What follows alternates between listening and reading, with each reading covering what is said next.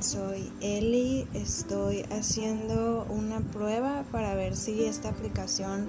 me funciona a mí y le funciona a las personas que les quiero compartir esta información uh, para que ellos puedan hacer sus propios podcasts, ya que es una actividad que se les está encargando por parte del proyecto del blog de arte terapia. Entonces eh, es importante que hagamos un buen trabajo, ya sea de investigación, de edición, de, de guion y demás, para que esta actividad que les tocó por esta semana sea de buena calidad, tenga un muy buen contenido para que las personas se interesen en escucharlo,